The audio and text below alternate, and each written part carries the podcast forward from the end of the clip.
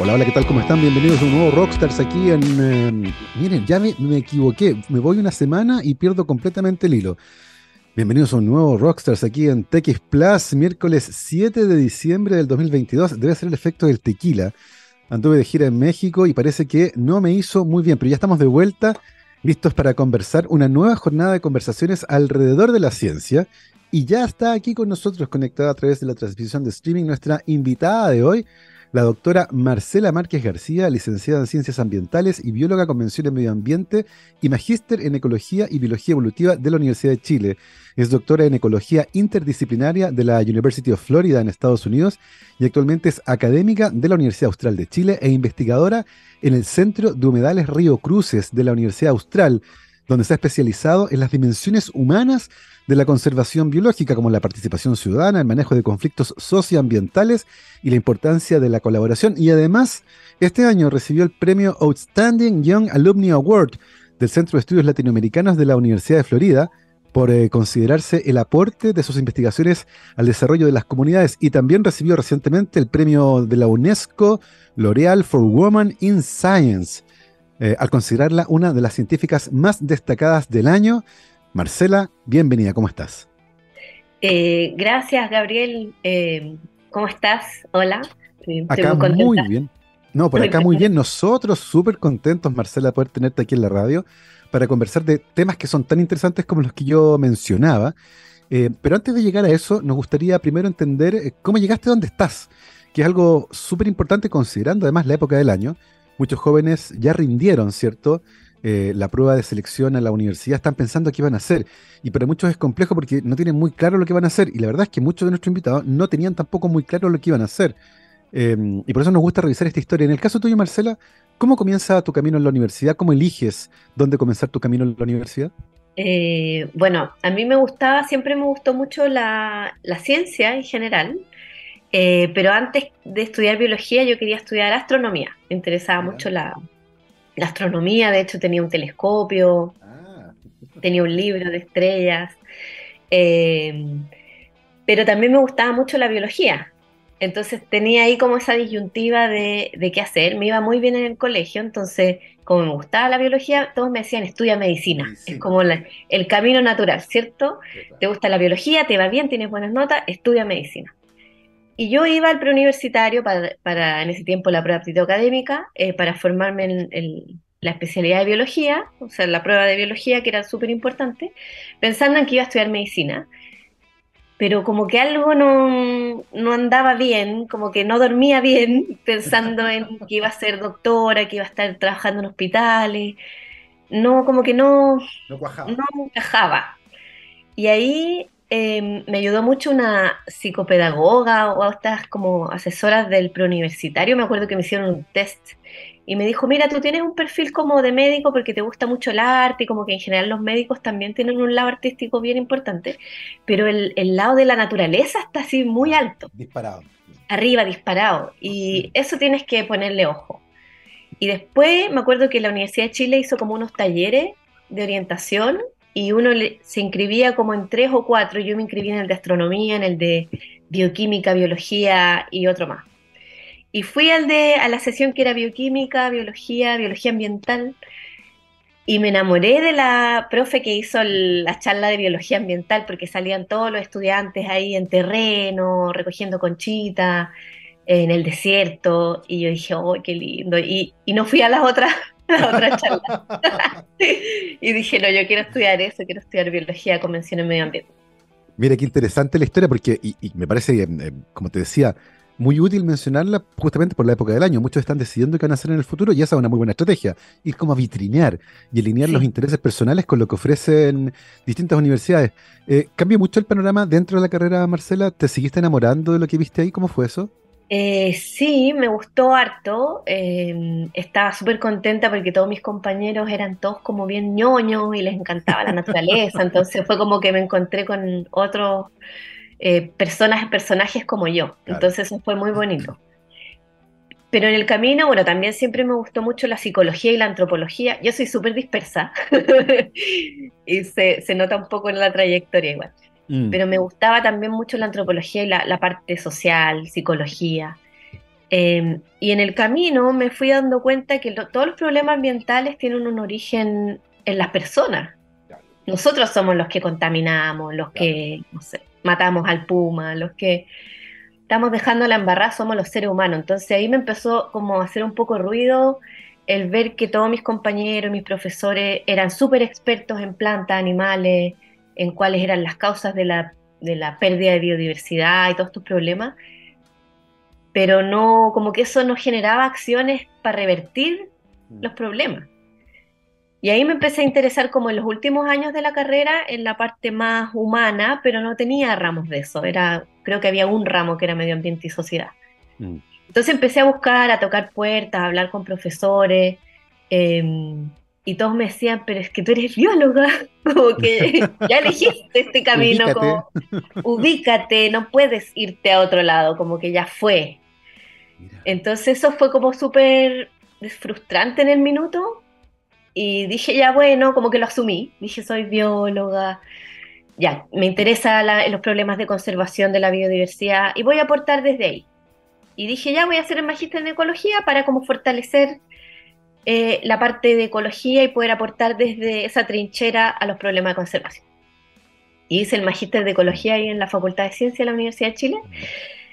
Eh, con tremendos profesores, etcétera, pero terminé el magíster y fue como, no, lo siento, yo no puedo, no puedo, no puedo seguir viendo que el mundo se cae a pedazos alrededor mío y, y, los sociólogos y los antropólogos y los psicólogos no conversan con los ecólogos. Entonces dije, lo siento, yo voy a tener que entrar aquí. Oye, Marcela, ¿Mm? ah, y me gustaría eh, meter la cuchara al respecto porque ¿Cuánto de eso tiene que ver con nuestra formación universitaria que es tan, tan rígida? Porque uno mira en Estados Unidos, las mallas son mucho más, son mucho más flexibles. Y un estudiante que tenga un interés, como tu caso, por ejemplo, por la biología, pero además por eh, la parte mm, humana, por la antropología la psicología, puede incorporar esas asignaturas en su carrera y armarse una malla a la medida.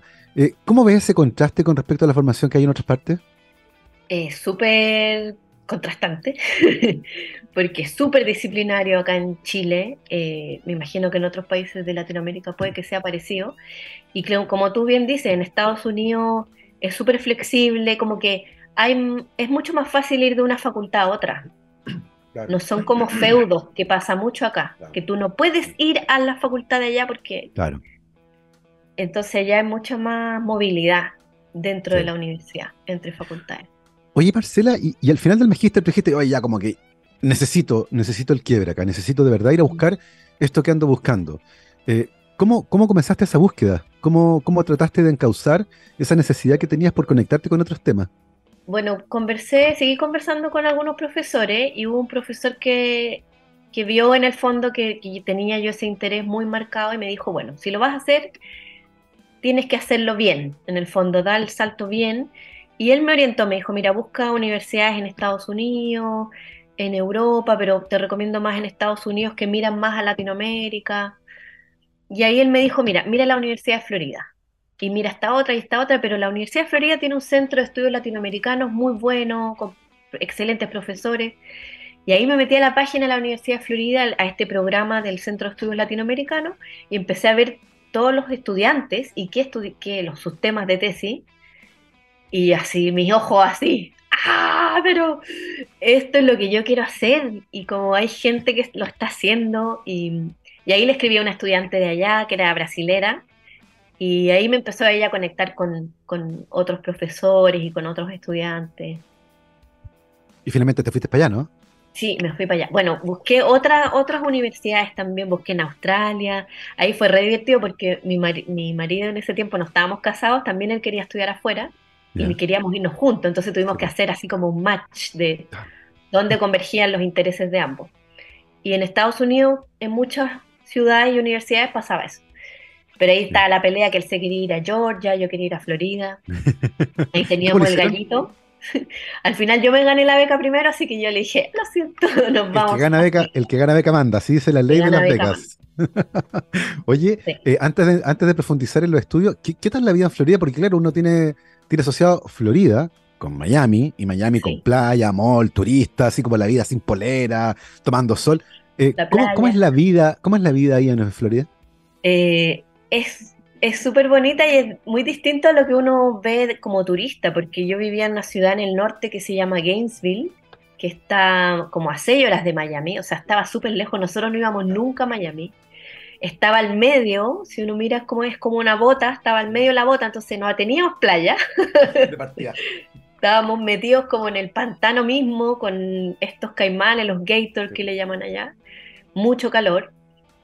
Pero fue súper bonito descubrir como la Florida real, porque todos los chilenos, ¿cierto? Vamos a, Miami, a Orlando, y todos creen que Florida, Miami es Florida, es como Santiago Chile, Miami es Florida, pero descubrimos todo este mundo de ecosistemas que no conocíamos, eh, habían unos manantiales maravillosos, eh, y también conocimos harta cultura local, como íbamos a unos festivales folclóricos y habían así como esta gente que toca estos banjo, esta música como de pantano, había un, señor, me acuerdo, nunca me voy a olvidar, que tenía un collar con unas garras de oso y me decía yo, agarré ese oso. Entonces había todo un mundo eh, que no conocemos, que es como más local, más folclórico y súper interesante. Claro, el Deep Florida. Eh, con esa, Florida. Donde se vive la cultura real del lugar. Oye, Marcela, desde el punto de vista académico, eh, ¿con qué te encontraste en ese programa de doctorado? Me encontré, fue súper lindo porque me encontré, bueno, llegué a un laboratorio de dimensiones humanas de la conservación y mi profesora era experta en temas de ciencias sociales para la conservación. Y su recorrido fue un poco parecido al mío, pero hace 30 años atrás. Entonces ella fue pionera eh, y allá todos los departamentos de conservación y vida silvestre tienen uno o más profesores que trabajan en dimensión humana. Entonces yo llegué a este laboratorio, pero no era el único, había otra profesora que era experta en, educación ambiental, por ejemplo, otros que trabajaban con manejo comunitario del bosque. Entonces llegué a un lugar eh, donde tenía compañeros y compañeras que venían de distintas carreras, allá no importa tu pregrado, o sea, nadie me preguntó nunca qué estudié yo antes, era como, ¿qué haces tú y qué es lo que vas a hacer? Y eso es lo importante. Y te vamos a ayudar a que tú logres hacer eso. Eh, entonces me conté con este laboratorio, con compañeros súper motivados, todos trabajando en dimensión humana en distintos países, en Costa Rica, en Kenia, en Indonesia, en Estados Unidos también. Y también me asocié al Centro de Estudios Latinoamericanos, que tienen un programa de conservación y desarrollo tropical, pero que te entregaba muchas herramientas que también son útiles para países no tropicales como Chile. Y en ese sentido, Marceli, considerando que aparentemente encontraste ese lugar en el mundo al que tú encajabas perfecto, ¿cierto? Eh, con los intereses que había ahí, con los maestros y maestras que te encontraste, eh, hay una etapa del doctorado que consiste básicamente en producir conocimiento nuevo. Uno va a intentar contestar una pregunta que hasta ese momento no ha sido abordada o tiene espacios todavía de incertidumbre. ¿En qué problema biológico, ambiental, eh, humano eh, te metiste, Marcela, durante el doctorado? Eh, me metí con las viñas de Chile Central, porque mi profesora a todos los estudiantes internacionales nos obligaba a hacer la tesis en nuestros países de origen. Maravilloso. Con la esperanza de reinsertarse más fácilmente después al volver. Entonces, em, yo tomé un curso que era comportamiento en conservación, que mucha gente piensa que es como cómo los animales se comportan en los animales, pero era cómo las personas nos comportamos en temas ambientales. Y ese curso me abrió el mundo porque en el fondo vimos muchas teorías de, de, la psicología social y de otras disciplinas, cómo las personas actúan. Y en el fondo nos decía que la educación tenía que estar enfocada en cambiar comportamiento, eh, comportamientos proambientales. Y ahí me acordé que yo había trabajado en el Instituto de Ecología y Biodiversidad y que había un programa, que era el programa Vino, Cambio Climático y Biodiversidad, que buscaba involucrar a las viñas en conservación, porque las viñas tienen un campo, con Olga Barbosa, sí. Sí, compañera mía en la universidad. Unos, campos súper grandes y tienen ahí bosque esclerófilo, matorral esclerófilo. Eh, entonces yo pensaba, estaba en esta clase, escuchando la, clase y pensaba, pero este programa lo que quiere hacer es eso pero quizás no tan explícitamente, no lo han planteado tan explícitamente. Entonces ahí le escribí a la Olga, pensando que me iba a mandar a la punta del cerro, como suele pasar con muchos académicos en Chile. Y le dije, mira, me encantaría hacer mi tesis de doctorado en esta problemática y entender un poco qué motiva a los viticultores, a las viticultoras, qué barreras tienen en conservación, evaluar quizás los talleres que ustedes les hacen. Eh, y ahí surgieron muchas preguntas. Tuvimos que elegir al final tres nomás. Pero fue súper interesante trabajar en, en eso, además con la empresa, era como un proyecto bien taquillero. A mí me paraban en, la, en el pasillo de la universidad, así como, tú eres la niña que trabaja con vino y conservación, así, ah, qué top. Marcela, mencionaste algo que, desde, desde, muchas disciplinas es probablemente una de las problemáticas más, más relevantes, que son los cambios de conducta.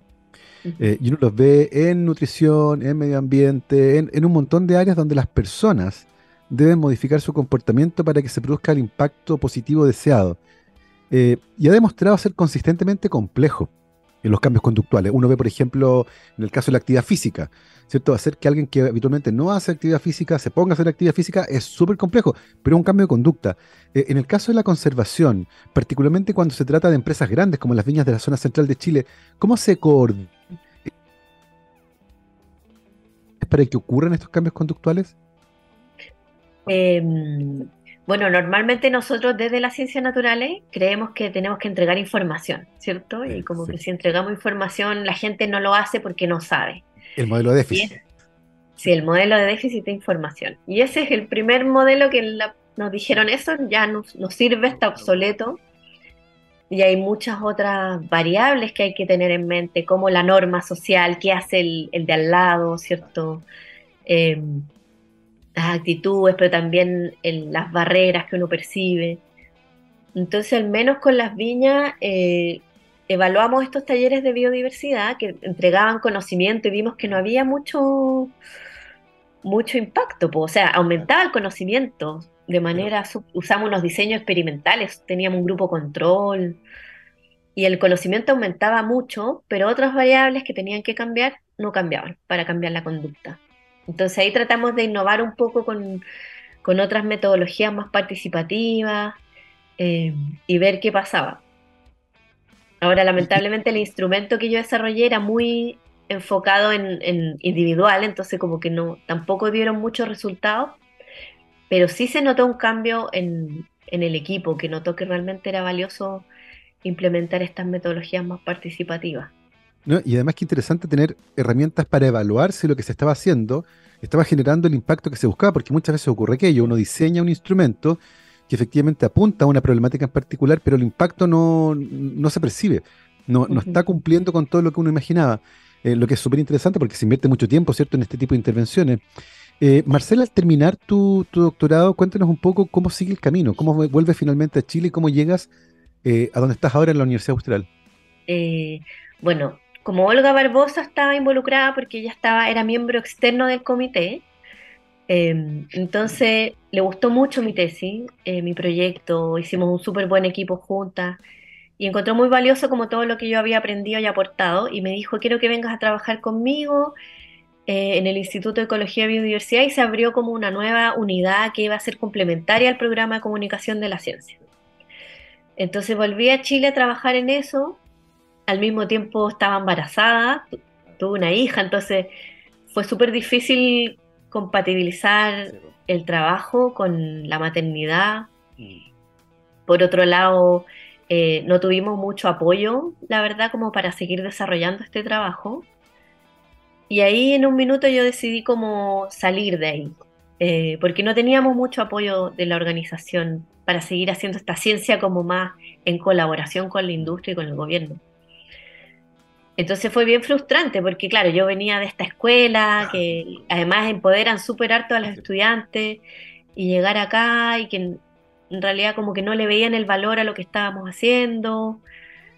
Yo sin dormir, con una guagua, o sea, como que era demasiado eh, difícil. Y justo a mi marido le salió el postdoc y él me dijo, mejor quizás debería pensar en buscar otra opción, hacer otra cosa. Y ahí estuve dando bote harto tiempo, yo creo un par de años. Trabajé un tiempo en el Explora los Ríos, que fue una súper bonita experiencia. Y ahí de a poquito fui llegando al centro Humedales, el centro Humedales Río Cruce, en el cual siempre tienen que trabajar con la gente, tienen que hacer muchos talleres, hay hartos conflictos con los humedales, entonces me empezaron a llamar como por proyectos, para hacer cosas puntuales, pero ahí se empezaron a dar cuenta que, que yo podía aportar harto y ahí me fui quedando. Y después postulé al postdoc con un proyecto de humedales urbanos eh, y ahora estoy en eso ahí trabajando en el centro de humedales. Bueno, también trabajamos con la ley de humedales urbanos. Así que ha sido un trabajo bien interesante. Oye, Marcela, ha sido un recorrido bien fascinante por tu trayectoria, desde ese interés profundo por la, por la biología y por la naturaleza, pero con esa inquietud que nace en paralelo por entender la dimensión humana. Pero tú lo dijiste muy bien, los ecosistemas no se degradan solos. Eh, es la acción humana y por lo tanto son nuestros cambios de conducta, nuestra comprensión del impacto que tienen nuestras actividades en, los ecosistemas, lo que, lo que ciertamente necesitamos eh, mostrar más. Tenemos que conversar más sobre aquello. Mencionaste los humedales urbanos, que, es un tema que está frecuentemente en las noticias en el último tiempo, particularmente por conflictos que ocurren por ejemplo, con em, alguna empresa que quiere construir viviendas, y ha ocurrido, ¿cierto? En lugares que son humedales que se rellenan porque alguien mira y dice, oye, pues esto es un, pantano. Es un pantano y acá rellenemos y hagamos como recuperemos, démosle un uso. Em, actualmente, ¿cómo está la temática de la regulación de esos humedales urbanos que entiendo están bastante amenazados por distintas presiones? Sí, hay muchas amenazas que enfrentan estos ecosistemas eh, actualmente está la ley de humedales urbanos que fue publicada en, 2020, en enero del 2020, y luego salió el reglamento ese mismo año. Entonces está esa ley en curso, em, pero recién se está empezando a implementar, los municipios son los que están a cargo de implementar esta ley a través de ordenanzas municipales. Entonces estamos recién viendo los efectos de la legislación. Mm. Lo que sí sabemos es que como que se han frenado muchos proyectos de, infraestructura, de desarrollo. Entonces está ahí también el, Ministerio de Obras Públicas y todo viendo cómo, cómo hacemos, cómo construimos y seguimos haciendo infraestructura, eh, pero protegemos estos ecosistemas. Hay un, hay un hito, diría yo, eh, y esa es mi opinión inexperta, pero espero la opinión experta tuya, Marcela, con respecto a la participación ciudadana en conflictos eh, socioambientales, eh, que es Hidroaicén. Y tengo la sensación de que en ese proyecto en particular, los movimientos ciudadanos fueron tremendamente importantes para que la discusión fuera en todos los niveles.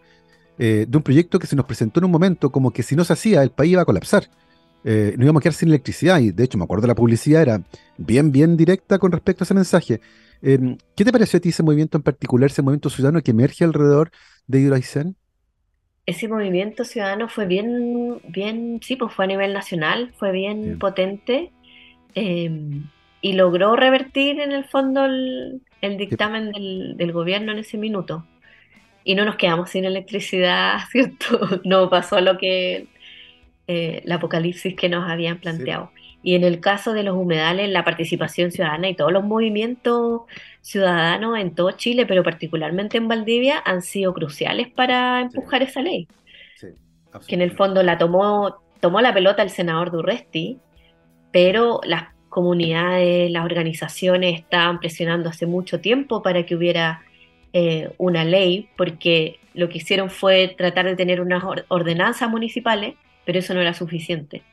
Entonces ahí dijeron tenemos que tener una ley. Y fueron las la sociedad en el fondo, la sociedad civil, la que empujó esta ley. Absolutamente. Vamos a seguir conversando sobre este vínculo tan interesante que existe entre la conservación y las dimensiones socio... Em, digamos, el vínculo que existe entre la conservación y las comunidades, por ejemplo, cómo se comunica este tipo de cosas, la comunicación de la ciencia, la participación ciudadana y cómo eventualmente entre todos eh, construimos cierto estos espacios para tratar de conservarlos. Son las 12 con 26, mi querido Gabriel. Hagamos una pausa.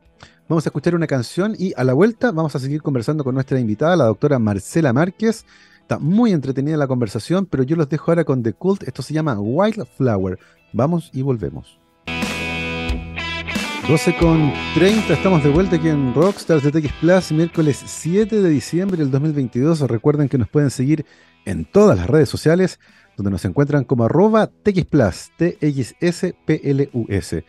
Y hoy estamos conversando con la doctora Marcela Márquez García, licenciada en Ciencias Ambientales, bióloga convención en Medio Ambiente, magíster en Ecología y Biología Evolutiva de la Universidad de Chile y doctora en Ecología Interdisciplinaria de la University of Florida en Estados Unidos.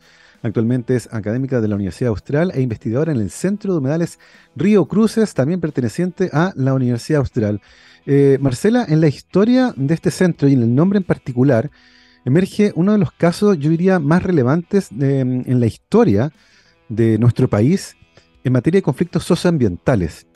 Eh, y que tiene que ver con la puesta en marcha de una planta, de planta Celco en particular de Arauco, y su eventual vinculación con la muerte masiva de cines en el río Cruces, lo que dio lugar a una serie de informes, algunos de ellos contradictorios, investigadores de un lado y de otro, conflictos de interés, una polémica gigantesca, y que finalmente eh, genera por parte del Estado chileno una demanda en contra de la empresa, eh, vinculándola, ¿cierto?, con sus actividades, la mortandad de los cisnes.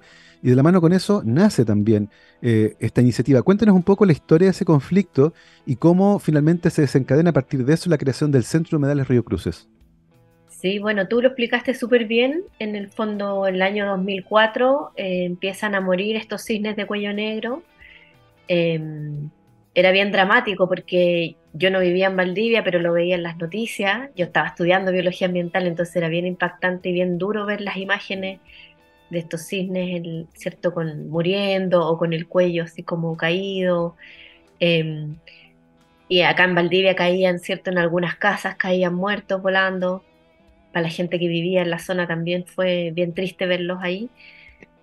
Y se generó este movimiento social que fue ciudadano y que salió la gente a las calles a ver qué estaba pasando eh, yo he entrevistado, en el marco del proyecto de postdoctorado, he entrevistado a varios actores que fueron protagonistas de ese movimiento.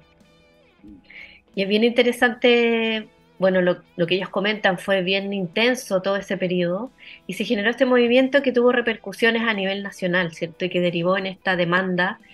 Eh, y que, y que a raíz de esta demanda, Arauco o Acelco en ese tiempo fue declarado culpable y tuvo que pagar una, una sentencia que era millonaria y que generó un montón de recursos que tenían que ir a cinco medidas de mitigación. Y una de esas medidas de mitigación era la creación de un centro de investigación en humedales. Mm. Está el monitoreo a largo plazo también, un proyecto de desarrollo comunitario. Pero nace en el fondo a raíz de eso este centro de investigación que se pensaba como netamente científico, pero con el tiempo fue derivando en, un centro de conservación integral. Em, entonces se formó este Consejo Científico Social, conformado mm. por científicos y la ciudadanía, y deciden qué van a hacer con esta medida de mitigación, y decidieron, bueno, este centro, que puede ser un centro no solo de investigación, sino también de educación y de conservación para el río Cruces, pero también para otros humedales en el país.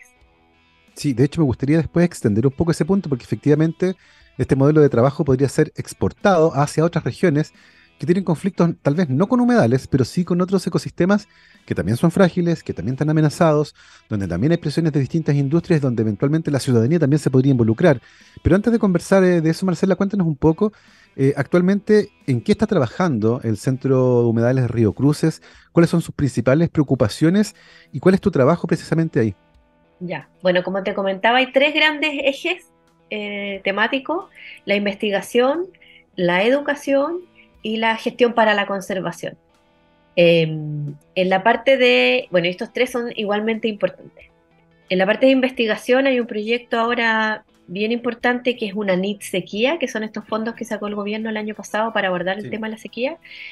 Y hay varios colegas que están trabajando en medir la efectividad y evaluar estos humedales depuradores para tratar las aguas grises de las casas, reutilizarlas y con eso poder regar, por ejemplo, cultivos, huerta. Y hay es un proyecto a nivel nacional y están viendo humedales en Iquique, en Valparaíso, acá en Valdivia. Em, y ese proyecto está súper interesante. Marcela, entiendo que nuestra legislación todavía no reconoce las aguas grises, como que hay un problema para utilizarlas porque como que no... Algo me pareció haber eh, conversado alguna vez con alguien que me decía que como que hay un vacío legal, ¿o no? Sí, sí, hay todo un tema ahí, yo no lo tengo muy claro, pero hay todo un tema ahí con la legislación y en cómo poder usar estas aguas grises, reutilizarlas y que estén en el, mm. que sea considerada una solución sanitaria. Eso es lo que, pero claro, lo, lo, primero que hay que ver es cómo entra el agua, cuál es la calidad con la que sale. Y la idea de este proyecto es ver eso, tener datos científicos para poder después ir a solicitar, no sé, a las autoridades sanitarias que efectivamente se valide como una solución sanitaria. Claro, maravilloso. Eso en investigación, bueno, hay un montón de proyectos, eh, ese es como el proyecto estrella.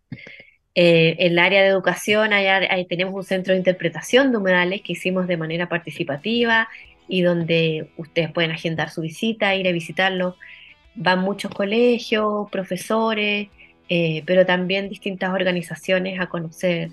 los humedales no solo pueden tocar, ahí está súper interactivo, está muy bonito ese lugar. Hay paisaje sonoro.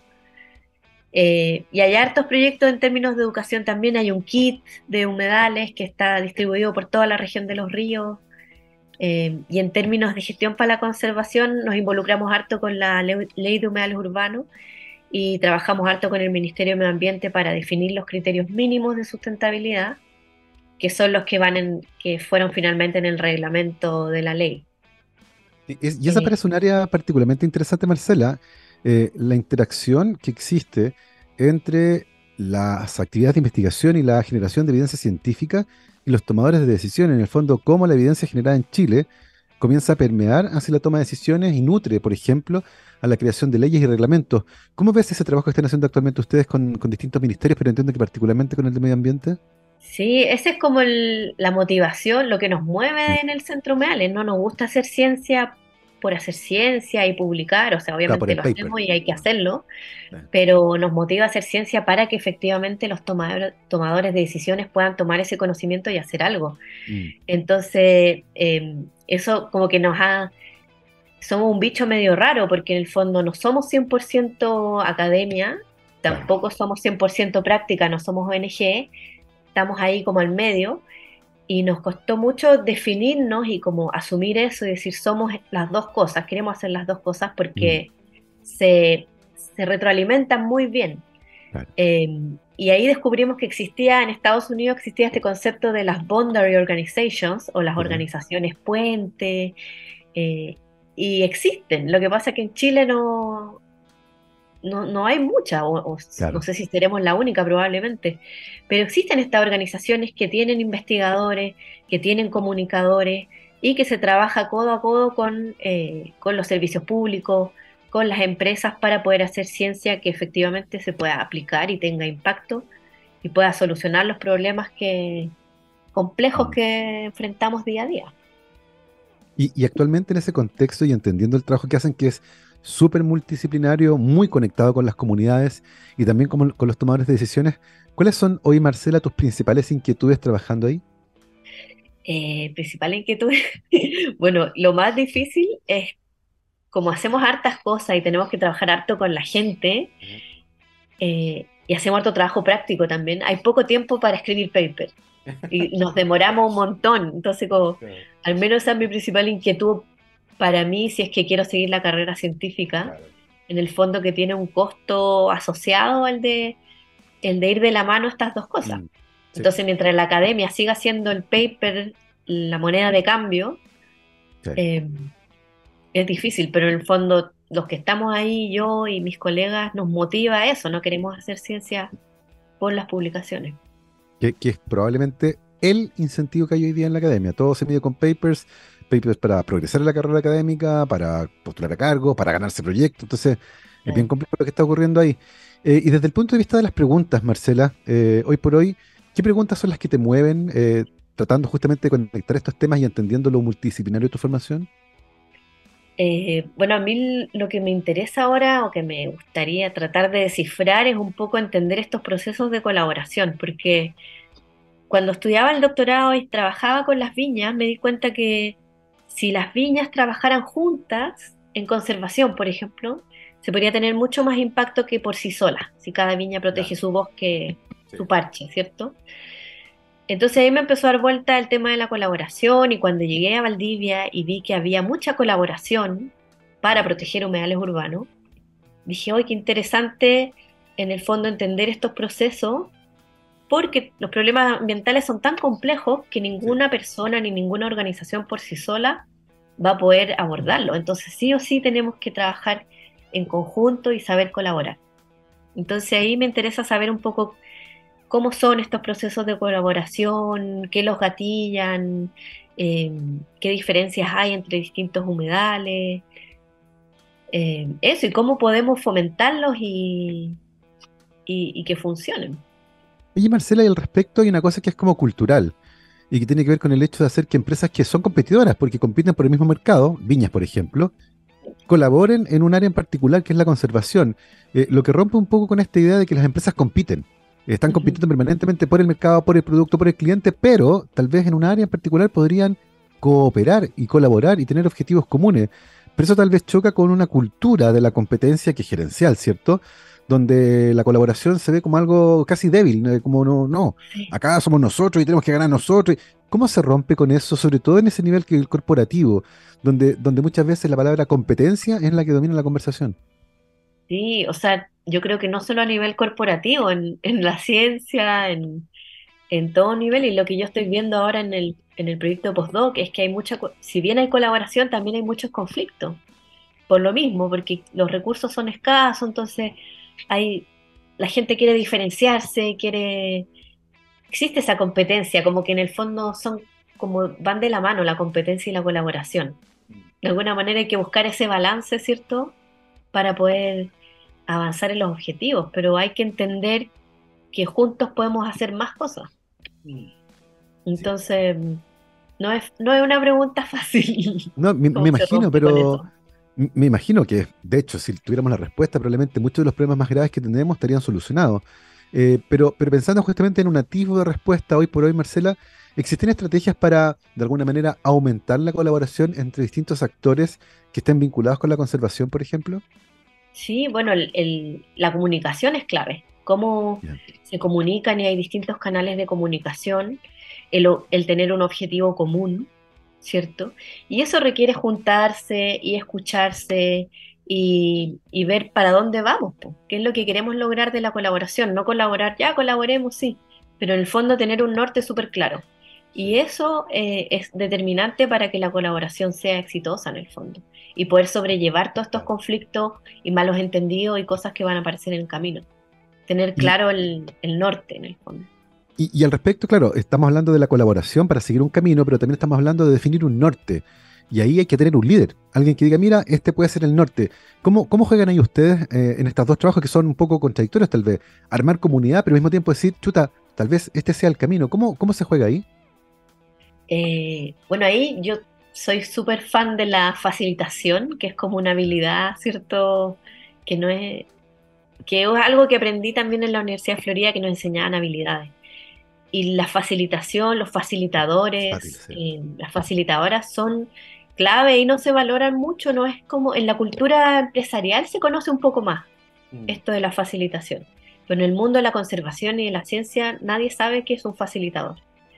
Y yo he visto, y lo hemos vivido ahora con las empresas también, tuvimos un taller súper bonito, experiencias con facilitadores y sin facilitadores, y el cambio es notable porque en el fondo el facilitador facilita estas conversaciones, estas colaboraciones, está ahí para moderar, para que los que no hablan tanto lo hagan, porque son a veces los que tienen las mejores ideas, eh, y buscar distintas estrategias como de participación para que emerja esta inteligencia colectiva que todos los grupos tienen, mm, pero que a veces no emerge, porque los que hablan más, más rápido eh, y hablan más dominan la conversación.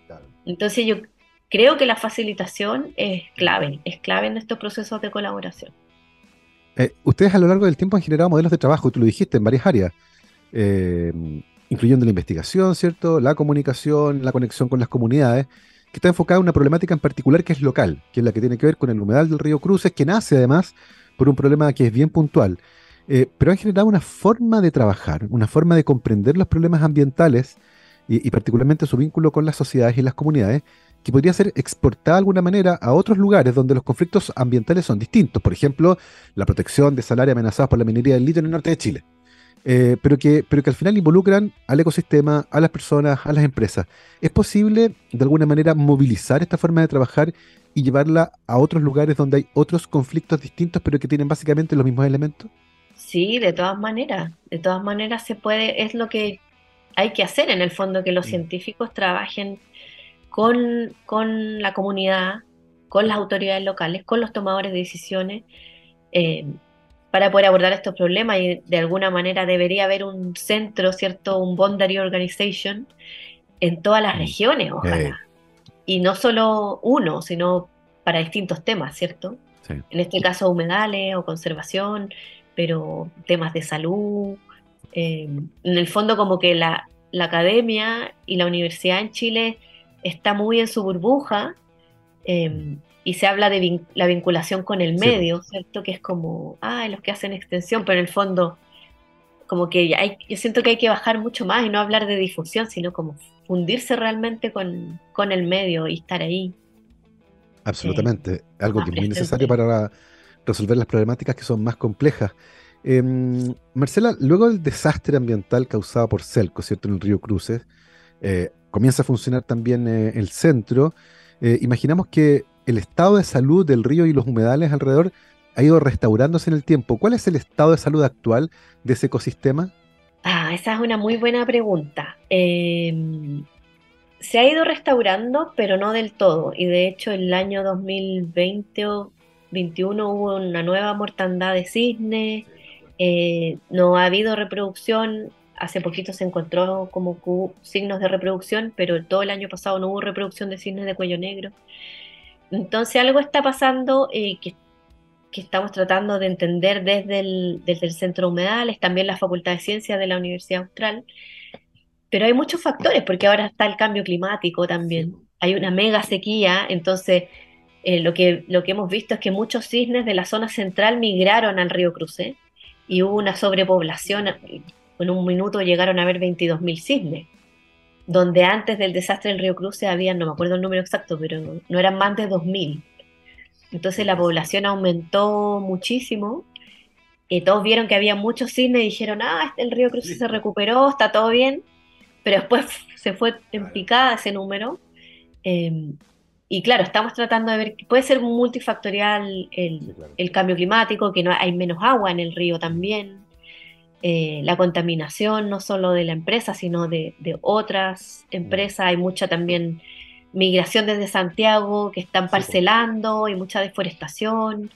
Entonces hay muchas cosas que, están pasando y que va a pasar no solo en, Valdivia, sino en muchas ciudades del sur. está llegando mucha gente, son ciudades que están creciendo, pero no están preparadas para eso. Absolutamente. sí, pero está, es un tema, yo creo que no se ha recuperado y lo que sabemos que no se ha recuperado al 100% y que todavía es una deuda pendiente. Es importante saberlo para estar pendiente justamente del estado de salud de ese ecosistema eh, que ya sufrió muchísimo hace un tiempo, pero que, insisto, de, la, de las palabras de Marcela, todavía está en un estado de fragilidad, está ahí, no, no está completamente recuperado y eventualmente eh, está todavía en riesgo. Mencionaste algo que es súper interesante, que tiene que ver con las parcelaciones que en el caso del sur de Chile eh, ha sido un tema de conversación recurrente, particularmente después de un dictamen eh, que no cambia la ley, pero la ley siempre ha sido igual, pero refuerza que se cumpla la ley, que el destino de estos parcelas de agrado, terrenos de 5.000 metros cuadrados, sea agrícola. Eh, incluso uno ha visto varias de estas parcelaciones que funcionan como condominios con reglamentos que en la práctica prohíben prácticas agrícolas. El otro día había una persona que decía que le prohíben tener gallina en terrenos que son, por ley, de destino agrícola. Eh, lo que además genera fragmentación del paisaje, finalmente terminan siendo casas con patio muy grande, eh, con una piscina. Eh, ¿Cuál es el estado actual de, aquello en la, zona sur? Porque entiendo que zonas como Puerto Varas, por ejemplo, han sufrido muchísimo con esto. ¿Cuál es la situación de Valdivia, por ejemplo, al respecto? También, o sea, está la embarrada. La municipalidad ha tenido que frenar un montón de proyectos. el año pasado, en el verano, el camino a niebla o sea, el camino a Curiñanco, que de niebla hacia la costa, se rompió porque había una persona que estaba construyendo y como que rascó más el, camino y el camino se quebró y quedó toda la gente de la costa de Curiñanco y toda esa zona aislada. Eh, entonces está complejo. Después también conversé con un señor de Mewin que se acercó el otro día al centro medal y nos contaba que que está llegando mucha gente, que no tienen eh, alcantarillado, que están haciendo pozos, que en el verano no hay agua. Pues, imagínate que en el sur de Chile no haya agua en verano. Pues, Entonces la situación está bien, bien compleja. Em, y ahí no sé, bueno, hay harto que hacer en términos de políticas públicas y de regulaciones. de, hecho, porque producto de la pandemia, y tú lo mencionaste también, la migración de personas desde Santiago, particularmente hacia la zona sur, entendiendo que tomaban teletrabajo o preferían finalmente como huir de la capital, generó una presión gigantesca en otros lugares donde habitualmente la densidad habitacional era baja. Y la infraestructura también era débil porque no hay mucha gente. Pero ahora justamente la presión por tener agua potable, alcantarillado, luz eléctrica, compartir el territorio, fragmentar el paisaje, generar camino, está siendo cada vez más fuerte. Estamos llegando tarde, parece, ¿no? Como que pasó primero todo esto y ahora estamos tratando de hacernos cargo. Eh, ¿Cómo está la conversación ahí con quienes toman decisiones tratando de regular un poco esto para que no sufra tanto ni el ecosistema ni las personas que estaban ahí antes? Eh, bueno, en realidad no sé muy bien qué está pasando a nivel de, del municipio. Yo sé que están haciendo varias cosas y hay varias conversaciones. Eh, yo no he estado muy involucrada en eso puntualmente, pero sí es una preocupación constante eh, de quienes vivimos acá, de la gente que, mm. vive acá.